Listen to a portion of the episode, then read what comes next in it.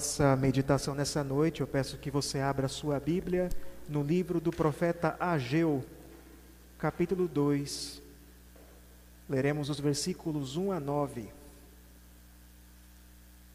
Ageu, capítulo 2, versículos 1 até o versículo 9.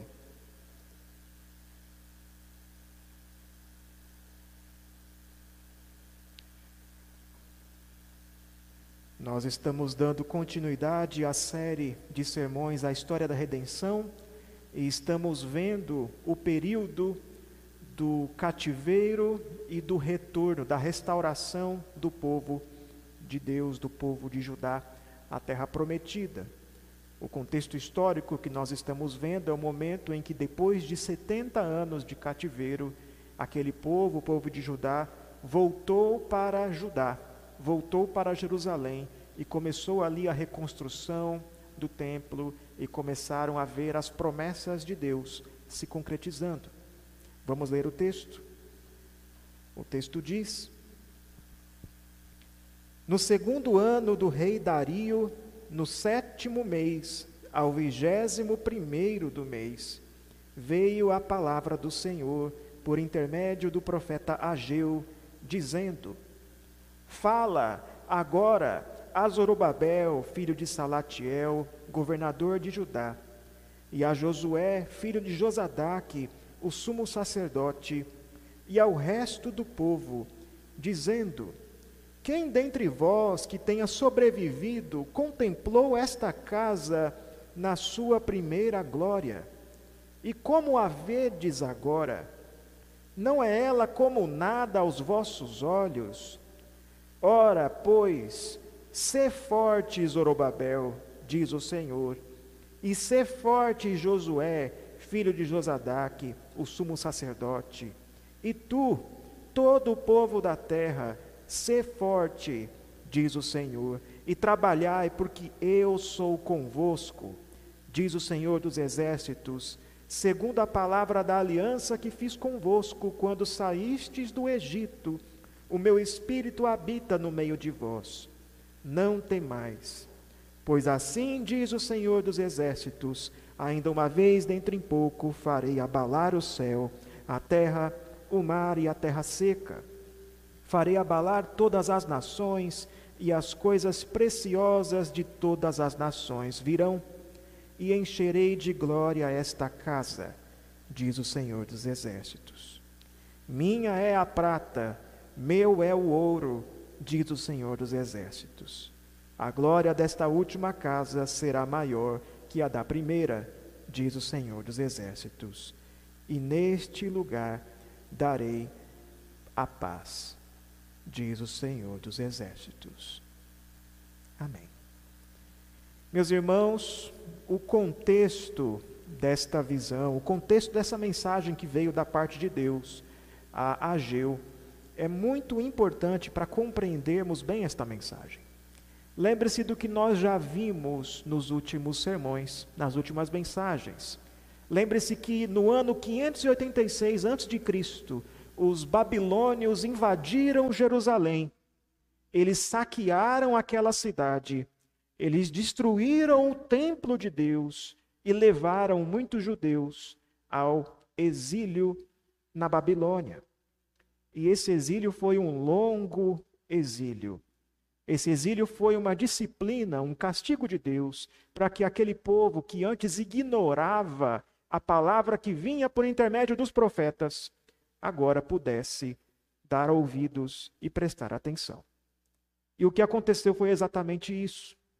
O que aconteceu quando você olha a história é que enquanto aquele povo judeu estava exilado na Babilônia, eles começaram a dar ouvidos ao que os profetas disseram. Coisas que antes eram ignoradas, que entrava por um ouvido e saía pelo outro, agora eles começaram a prestar atenção. E isso tinha uma razão muito simples. Eles queriam saber quando é que tudo aquilo vai acabar. Quando é que aquele juízo, aquela disciplina de Deus teria o seu fim. Sabe quando você está meio afastado de Deus, quando você não busca muito a Deus em oração? e de repente vem uma doença sobre você, vem uma situação difícil e aí então você resolve buscar o Senhor. Foi mais ou menos isso que aconteceu. Eles passaram a dar ouvidos porque eles estavam interessados. E a palavra dos profetas para aquele povo eram boas palavras. Eram palavras cheias de boas promessas para o futuro. Tanto os profetas menores quanto o profeta Isaías, profeta Jeremias, profeta Ezequiel, que era do tempo dos exilados, eles prometeram que a terra seria restaurada. Eles prometeram que o templo seria reconstruído, que um rei da família de Davi os lideraria. Eles prometeram que aquele povo de Deus seria a herança do Senhor, que receberia a posse de todas as nações. Promessas como essas você vê em Jeremias capítulo 31. Você vê ao longo de todo o livro de Ezequiel promessas boas para o futuro. E os judeus começaram a prestar atenção nessas promessas. E eles começaram a esperar que essas promessas fossem se cumprir todas de uma vez. Que assim que eles voltassem para Jerusalém, o final feliz, enfim, viria. Mas as coisas não foram bem assim quando o rei Ciro permitiu que os judeus retornassem à sua terra, não foi muito bem uma declaração de independência daquele povo. Os judeus continuaram submissos ao império estrangeiro, ao império persa. Eles não tinham um rei. Eles tinham sim um descendente de Davi entre eles, chamado Zorobabel, mas ele não era rei porque eles ainda estavam submissos a um outro império. E foi um retorno cheio de dificuldades, com muita oposição, com muitas tribulações, e isso logo trouxe o desânimo. Sabe quando você espera que algo aconteça e quando isso acontecer, os seus problemas serão resolvidos? Um, uma situação parecida com isso tivemos recentemente. Nós esperávamos o retorno para a igreja. Nós estávamos na pandemia, nós estávamos em quarentena, a igreja estava de portas fechadas e muitos de nós, pelo menos muitos que, com quem eu conversei, ansiava pelo retorno, pelo momento que a gente estaria de volta aqui congregando e adorando a Deus. Mas quando a gente voltou, era com máscara, era com distanciamento, não pode abraçar, não pode aglomerar, e é assim até agora. É um retorno que não era bem como a gente esperava, não é? Mas isso pode acontecer em outras situações também. Talvez você pense, talvez você um dia tenha pensado, enquanto era solteiro, para aqueles que são casados, que o casamento viria e resolveria todos os seus problemas. Não vou ficar mais sozinho, vou ter alguém para ser meu companheiro ou minha companheira, Será um final feliz, felizes para sempre, como os contos de fada. Aí veio o casamento. E problemas também vieram. E discussões também vieram. E brigas também vieram. Problemas que você não tinha antes, você passou a ter. E não foi bem como você esperava. E quando as coisas não vão bem como a gente espera, a gente começa a ficar desanimado. É o que aconteceu aqui. E nós vemos isso sendo narrado no livro de Esdras. Se você prestar atenção no que diz o livro de Esdras, entre os capítulos 3 até o capítulo 5, mostra como é que isso aqui aconteceu. Lá nos é narrado que o rei Ciro permitiu que os judeus retornassem à terra e voltou então para ajudar um grupo de cerca de 42 mil pessoas. E eles chegaram em Judá se estabeleceram ali. E a primeira coisa que eles fizeram foi edificar o altar. Você vê isso em Esdras capítulo 3. E era o sétimo mês, o mês da festa dos tabernáculos, o mês de uma festividade muito importante para o povo de Deus, para os judeus. Era mês de feriado religioso. Então eles passaram a levantar o novo templo, eles levantaram os alicerces e daí celebraram a festa dos tabernáculos. Só que os judeus mais velhos, aqueles que tinham visto o antigo templo, quando eles olharam os alicerces do novo templo, muito mais simples, bem diferente daquilo que eles viram antes, eles começaram a chorar. E choravam e choravam. Porque se lembravam do antigo templo. E o antigo templo era muito mais bonito, era muito mais esplendoroso, tinha muitas pedras preciosas. E eles viam agora o alicerce de uma construção muito mais simples, muito mais singela. E isso encheu aquele povo de desânimo, de frustração. Então eles caíram no choro. E aí depois disso veio a oposição. Os estrangeiros conseguiram que o imperador se voltasse contra a construção e decretasse que ela deveria ser interrompida, e a obra ficou parada. E ficou parada por cerca de 16 anos até que assumiu um novo rei, um novo imperador, o nome dele é Dario. E no tempo que assumiu o rei Dario, começou o ministério deste profeta, o profeta Ageu, bem como o profeta Zacarias, que também é do mesmo tempo. E Ageu então exortou aquele povo a voltar para a obra do templo, porque eles deixaram essa obra de lado e começaram cada um a cuidar de sua própria vida. O templo ficou com a obra parada, mas cada um começou a construir as suas casas e tentar tornar suas vidas mais confortáveis. E a obra da casa de Deus interrompida. Lembra de quando, do que aconteceu quando Jesus morreu naquela cruz? Naqueles três dias entre a sua morte e ressurreição? Lembra o que os discípulos de Jesus fizeram? Alguns voltaram para suas cidades, outros voltaram para suas antigas profissões. Pedro voltou a pescar. Cada um resolveu cuidar do que era seu. Já que assim mesmo, vou cuidar da minha própria vida. Então, o que você vê no capítulo 1 do livro de Ageu é que esse profeta vem e exorta aquele povo, encoraja aquele povo dizendo que eles precisam voltar a edificar o templo. Que eles deveriam se arrepender de estar ali focando as suas vidas nas suas casas apaineladas e deveriam se dedicar à obra de Deus. E essa exortação de Ageu, ela foi ouvida e ela foi obedecida e o povo voltou a trabalhar na obra. E eles deram um tremendo testemunho na frente do rei Dario, que fez até mesmo ele mudar de ideia e decretar que o povo poderia continuar aquela obra. Se você lê isso, lê o livro de Esdras, capítulos 5 e 6, mostra exatamente isso. Só que mais uma vez chegou o sétimo mês, que é o mês da festa dos tabernáculos, o mês onde tem os holocaustos, as festas da lua nova, um mês importante para os judeus o mês que tinha muitos cultos que Deus decretou para aquele povo. E principalmente, o sétimo mês do ano era o mês que se comemorava o aniversário da dedicação do antigo templo. Ou seja, pensa o seguinte: é, é um mês de aniversário da igreja. E o templo está destruído.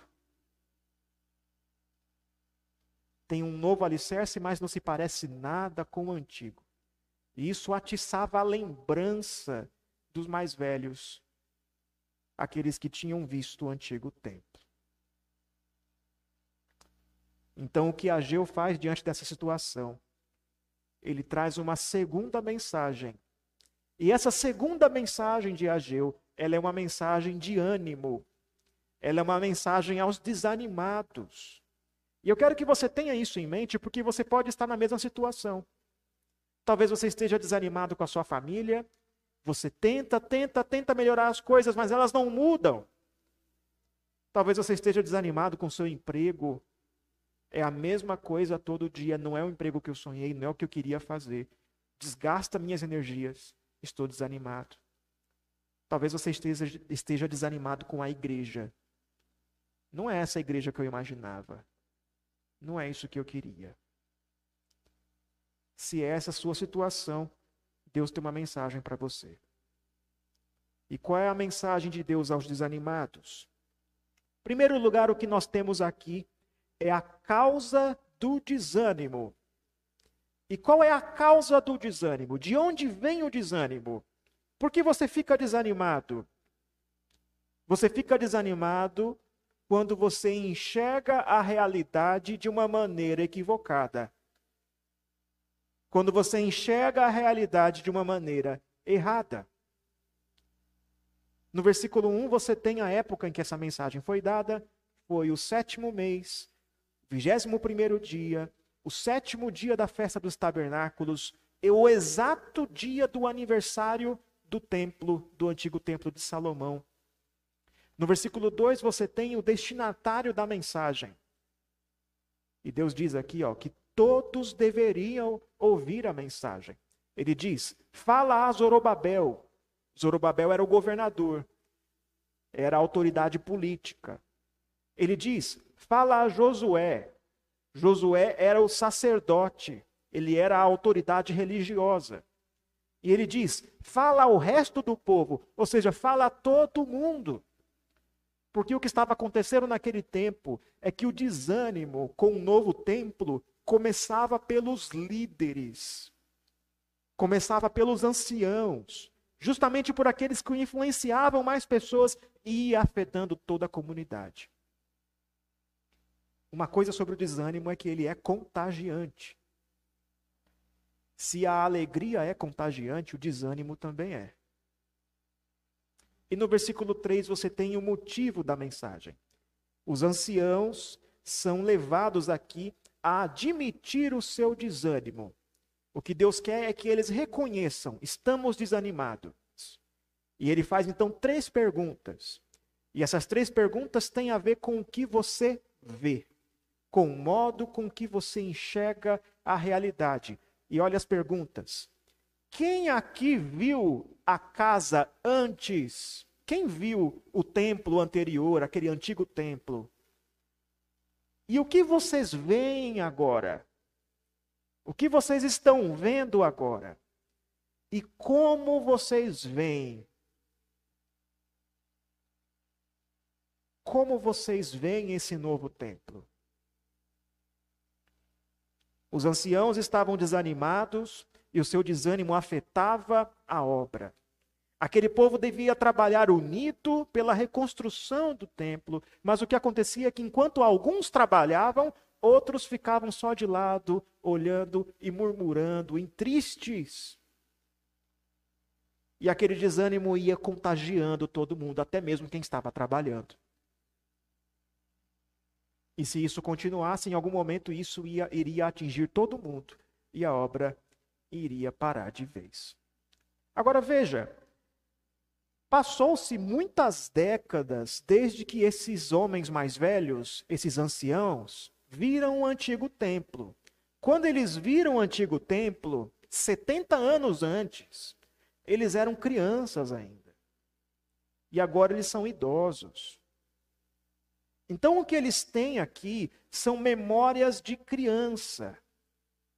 E você sabe bem que memórias infantis podem ser um pouco exageradas, não é mesmo? Se eu perguntar para você, lembre-se de um dia que você gostou muito, de um passeio muito legal que você fez quando você era criança. E talvez você se lembre de um dia que seus pais te levaram para uma fazenda. E você se lembra, eu vi muitos animais, eu vi um porco, eu vi o um cavalo, montei no cavalo, foi muito legal. Ou então eu me lembro como se fosse ontem, do dia que eu fui para o parque de diversões. E eu comi algodão doce e andei na roda gigante. Foi demais. E se eu levasse você para fazer o mesmo passeio hoje, talvez já não fosse mais tão divertido. Talvez aquela roda gigante que você imaginava, que você achava que era de fato gigante quando você era criança, talvez hoje você enxergue ela e veja que ela não era tão grande assim. A gente gosta de falar coisas do tipo: no meu tempo tudo era muito melhor. Não é? Ah, na minha época era muito melhor do que hoje. Isso não é muito correto, porque na verdade o pecado sempre existiu e vai continuar existindo.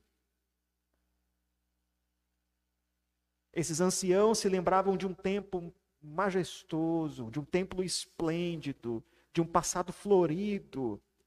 E agora eles olhavam para essa nova construção e ela parecia um chalezinho. E isso tirou deles o ânimo. E isso levou esses anciãos a se afastarem, a deixar de lado o trabalho. Mas esse desânimo também tinha uma razão teológica. E que razão é essa? Veja, o templo era o lugar que Deus escolheu para fazer habitar ali o seu nome. Você tinha a presença de Deus representada por aquela fumaça que enchia o Santo dos Santos. E eles poderiam dizer: Nós vimos o antigo templo cheio da glória de Deus. Nós vimos aquele templo cheio de pedra preciosa, feito com os melhores materiais do mundo. E aquele templo era o sinal de que Deus era favorável a nós. Mas aquele templo se foi, e se foi porque nós pecamos, eles entendem isso. Se foi porque nós merecemos, e agora não temos mais aquele templo. Perdeu-se. O que temos é esse substituto, mas que em nada se parece com o antigo. O que garante que isso vai funcionar? O que garante que vai dar certo dessa vez? O que garante que Deus de fato está conosco nesse novo projeto? E perceba que o que estava em jogo aqui, na verdade, não era qual templo é mais bonito, qual que é mais feio, mas é o que garante que Deus está com a gente ou não? Deus está presente conosco? Ele está ou não está? Se você voltar para o capítulo 1, você vai ver que se passou pouco tempo desde que eles começaram a trabalhar de novo. No capítulo 1 nos diz que eles estavam no sexto mês e agora eles estão no sétimo mês. Ou seja, voltou a construção, só se passou um mês e eles já estão desanimados. Antes mesmo da obra começar direito. E por que, que eles estão desanimados?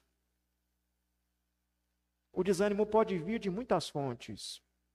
Atrasos podem nos desanimar quando as coisas demoram para acontecer do jeito que a gente esperava. Você talvez esteja tentando restaurar o seu casamento, tentando melhorar as coisas no seu serviço e começa a se esforçar, começa a tentar ajeitar a sua vida com Deus, começa a tentar melhorar os seus relacionamentos, mas os frutos demoram para aparecer. Você fala, fala, fala e nada acontece e isso começa a te desanimar. A crítica dura pode desanimar. Você trabalha, trabalha duro, oferece o seu máximo e alguém vem com uma palavrinha destrói todo o seu esforço. A oposição pode desanimar quando tem gente que faz de tudo para atrapalhar aquilo que você tenta fazer. Mas a pior causa do desânimo é aquela que vem de dentro. É aquela falta de vontade de sair da cama. Aquele desânimo que tira a graça de tudo. Você vai porque é obrigado a ir. Mas o ânimo lhe falta.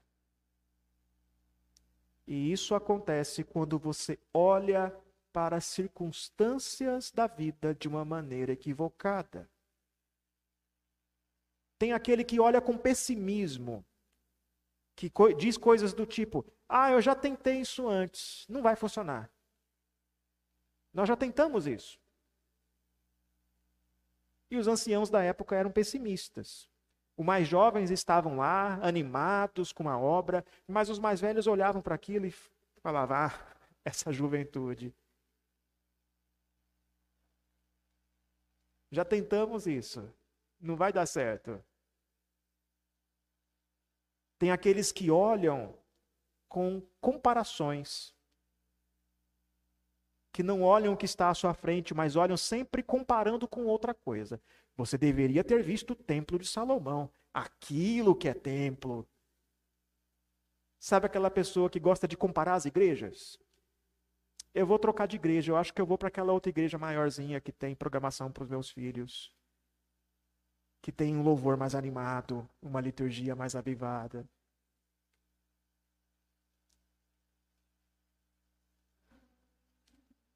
Tem aquele que olha com expectativas exageradas. expectativas equivocadas, que espera coisas que Deus não prometeu, como os anciãos que dizem: onde é que está aquele ouro? O antigo templo era revestido de ouro, por que não temos ouro mais? Por que, que não temos mais pedras preciosas? Tudo isso são maneiras erradas de olhar para as coisas. Porque no lugar de aceitar as coisas como elas são e trabalhar para que elas sejam do jeito que Deus quer, a pergunta que nós sempre fazemos é: por que as coisas não, não são do jeito que eu quero? Eu queria assim, não é do jeito que eu quero, desanimei. Então se perde a vontade de fazer qualquer coisa. E isso é o desânimo. Ele vem com a frustração. Ele vem quando o que você vê é diferente daquilo que você espera. Ele vem de uma visão de mundo autocentrada. Eu quero aquilo que eu almejei, aquilo que eu esperei, não é do jeito que eu quero.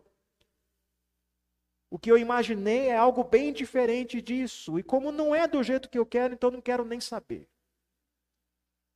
Daí que vem o desânimo. E qual é a solução para o desânimo?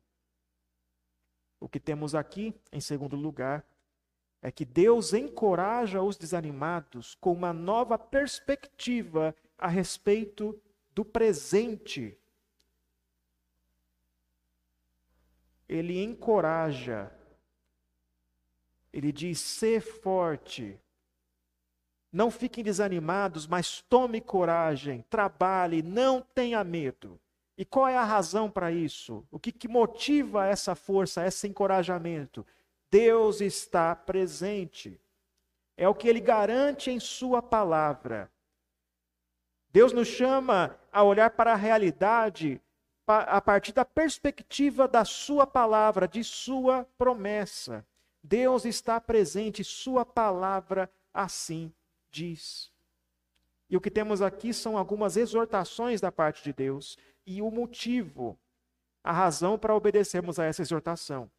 A primeira exortação você vê no versículo 4. Ele diz: "Sê forte ser forte. E se você lembrar, é uma exortação que aparece na Escritura sempre que Deus quer motivar o povo a fazer alguma coisa que tem a ver com a obra da redenção. Em Deuteronômio capítulo 31, Moisés disse ao povo: Sede fortes e não temais, não tenham medo dos cananitas, desses estrangeiros, desses que Deus vai dar a vitória a vocês contra eles. Deus disse a Josué quando estava prestes a entrar na terra prometida juntamente com o povo: Sê forte e corajoso, Josué. O mesmo foi dito a Daniel no capítulo 10, quando Deus queria encorajá-lo. Sê forte, Daniel. E também a Salomão.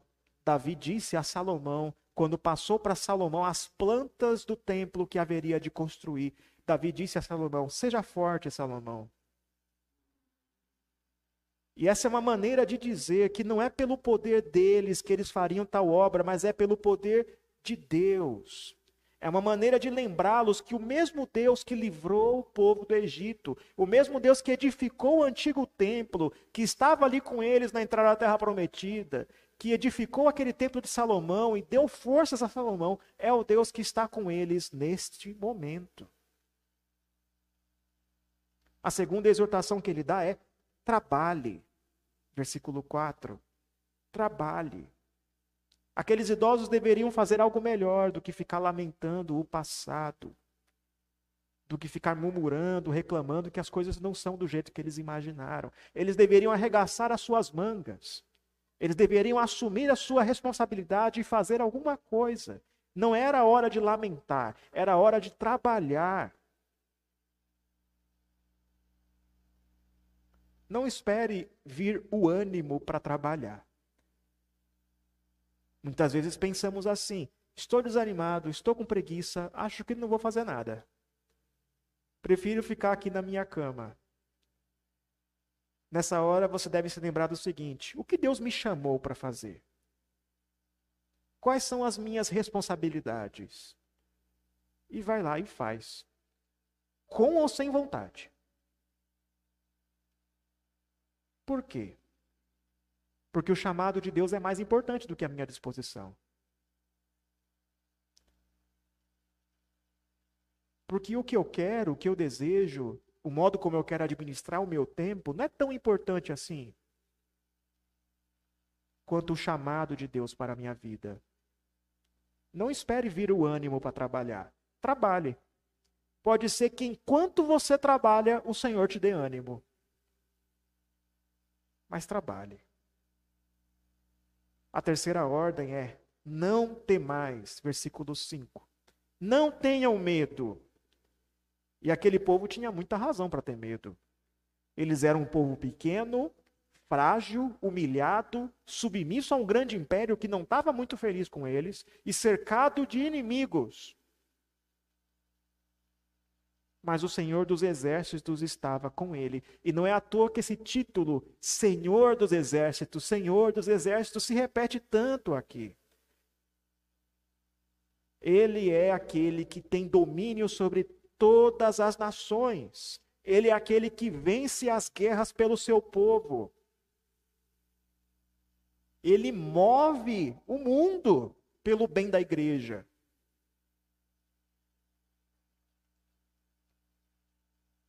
E a principal razão pela qual essa exortação deve ser obedecida é esta.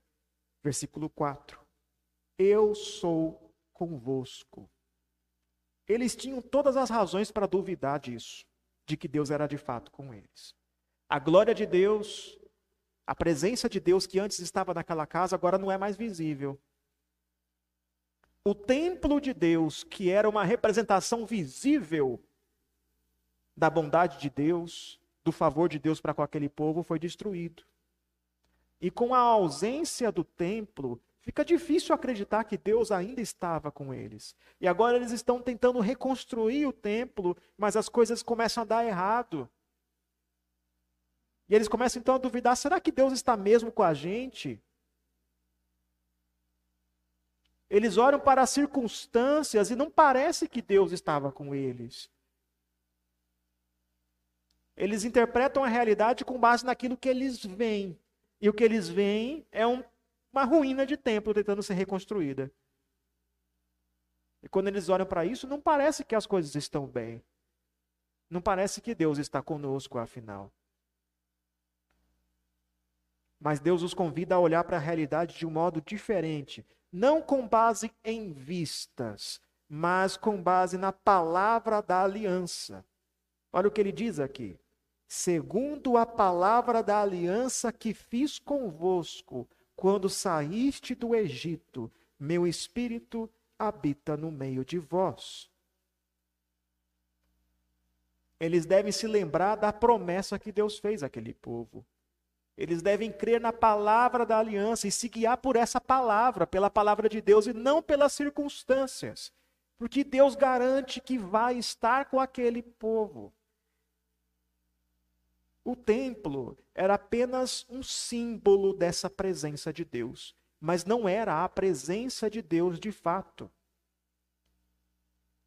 O templo, a arca, todas aquelas ordenanças, aqueles ritos do Antigo Testamento, tudo isso são sombras da realidade real, daquilo que realmente importa. E aquele povo de Deus, eles foram levados a acreditar que os símbolos substituiriam a verdadeira religião, a verdadeira piedade. Você vê isso no livro do profeta Jeremias. Jeremias anuncia que o juízo de Deus vem sobre aquele povo, mas a resposta que ele ouvia era a seguinte: Nós temos o templo, o templo está aqui, vai ficar tudo bem. Deus não vai destruir o seu templo. Enquanto eles tivessem um templo, tudo iria ficar bem. É como alguém que diz: Vai ficar tudo bem comigo, eu sou filho de crente. Vai ficar tudo bem comigo, eu vou para a igreja. Eu tenho meu nome lá no hall de membros. Vai ficar tudo bem. Mas um dia Deus trouxe os babilônios e eles destruíram o templo.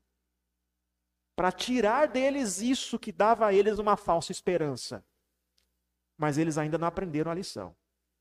Eles ainda acham que se trata do templo. Eles ainda buscam nas circunstâncias a garantia da bênção de Deus.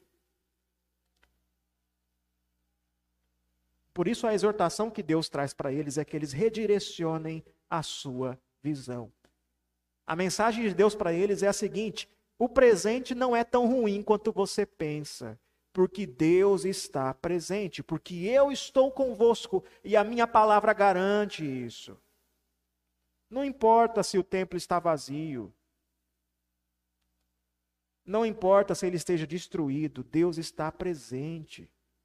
Não importa se os seus planos não estão dando certo, se o seu casamento não está indo bem, mesmo apesar dos seus esforços.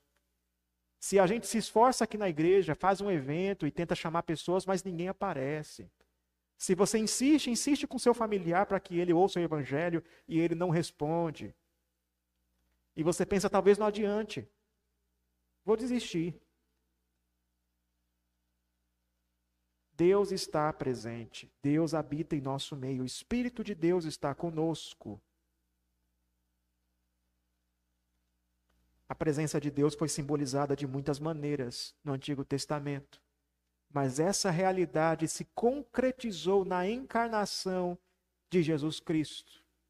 Como diz no Evangelho de João, capítulo 1, versículo 14: O Verbo se fez carne e habitou entre nós, cheio de graça e de verdade. Ele esteve presente em nosso meio e depois que Jesus ascendeu aos céus, ele enviou o Consolador, o Espírito Santo, que desceu sobre a igreja e habita em nosso meio. Nós somos templo do Espírito Santo. Por isso você pode ser encorajado, ser animado, pode se envolver na obra de Deus, porque Ele está presente. Porque Ele vai terminar a obra que começou porque Ele é quem edifica a sua igreja. Por isso você pode trabalhar sem medo, você pode se envolver, você pode ser forte,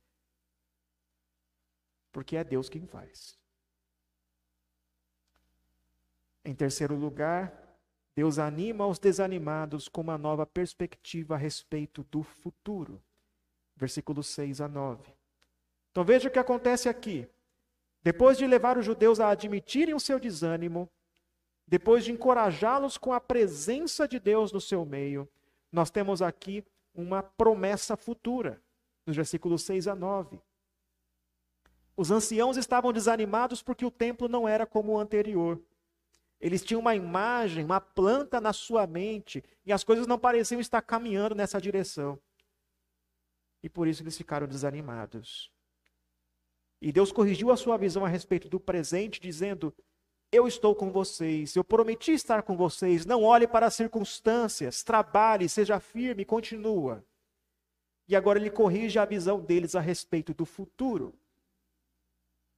O alvo deles, a esperança deles, não deve ser aquele templo do passado, porque aquele templo do passado é apenas sombra. O alvo deles deve ser o propósito de Deus, o projeto de Deus, o futuro que Deus planejou e que é muito melhor. Ele diz no versículo 6 que a criação, os céus e a terra e o mar serão abalados, bem como as nações. E quando ele fala aqui que serão abalados, é, essa é uma linguagem que na Bíblia caracteriza uma teofania. Os momentos em que Deus aparece Sempre que Deus manifesta o seu poder, que ele aparece de alguma maneira, as coisas se abalam. Lembra lá de Êxodo capítulo 19, quando o Senhor apareceu ali no Monte Sinai e tudo se abalou e o povo israelita ficou morrendo de medo. Lembre-se do encontro de Isaías com o Senhor, Isaías capítulo 6, e os batentes da porta tremiam porque Deus estava presente. Abalo também tem a ver com juízo. E você vê isso no livro do profeta Amós. Amós diz no seu livro que Deus iria trazer um abalo sobre a nação de Israel. E isso era uma descrição do castigo de Deus sobre aquele povo. Ele vem e vai julgar. E é o que Ageu está dizendo aqui. Deus vai aparecer e ele vai julgar sobre os céus e sobre todas as nações. Esse texto é citado lá no livro de Hebreus, capítulo 12, versículos 26 e 27.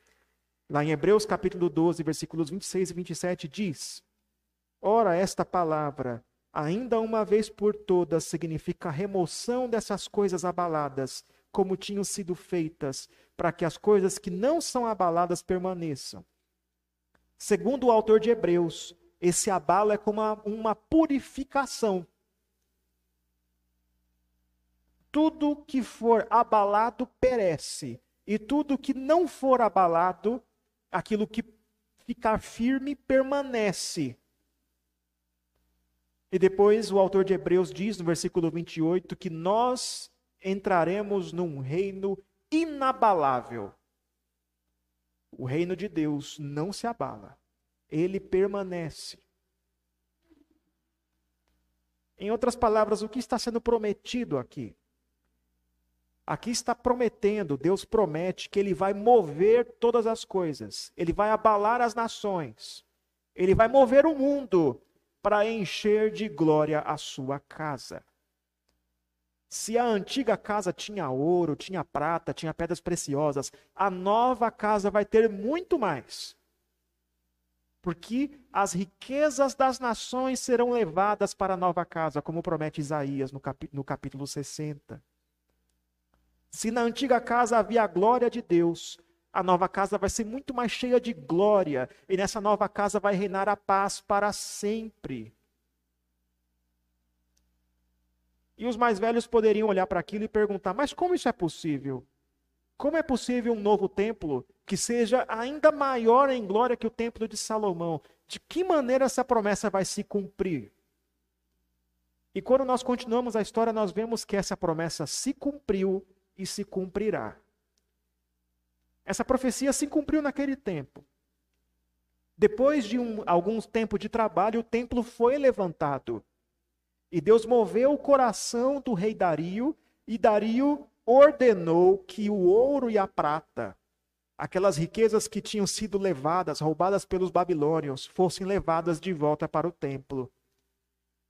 Dario ordenou que materiais de construção de alta qualidade fossem fornecidos pelas nações ali ao redor para que o templo fosse reconstruído. O Senhor moveu a mão de um imperador para reconstruir o seu templo. Mas essa promessa também vai se cumprir. Ela se cumpriu também em Jesus Cristo. Ele é o verdadeiro templo, ele é Deus conosco, ele é aquele que é cheio de glória, o Salvador que as nações desejavam. E ele está construindo um novo templo, uma nova construção que é a igreja. Essa construção de Deus da qual nós somos pedras e que é composta de judeus e gentios, de pessoas de diversas nações que são levadas para lá. E essa promessa se cumpre no futuro, porque um dia Deus vai abalar os céus e a terra e vai criar novos céus e nova terra. Ele vai abalar as nações, elas serão destruídas e só vai restar um reino: o reino de Deus. E Deus vai encher essa casa de sua presença com muito mais glória do que antes. Então, quando você estiver desanimado, atente-se para o verdadeiro fim, o verdadeiro propósito de Deus, que não é cumprir a nossa agenda, não é fazer aquilo que nós esperávamos. O fim de tudo não é a solução dos nossos problemas imediatos. O fim virá quando vivermos junto a Deus dos novos céus e nova terra. Esse é o verdadeiro fim. Talvez o final que você esperava fosse um casamento feliz e sem nenhum problema. Talvez o final que você esperava fosse o fim da sua crise financeira, o fim da crise do seu casamento, fosse uma igreja do jeito que você queria. Mas o que Deus promete é um final muito melhor.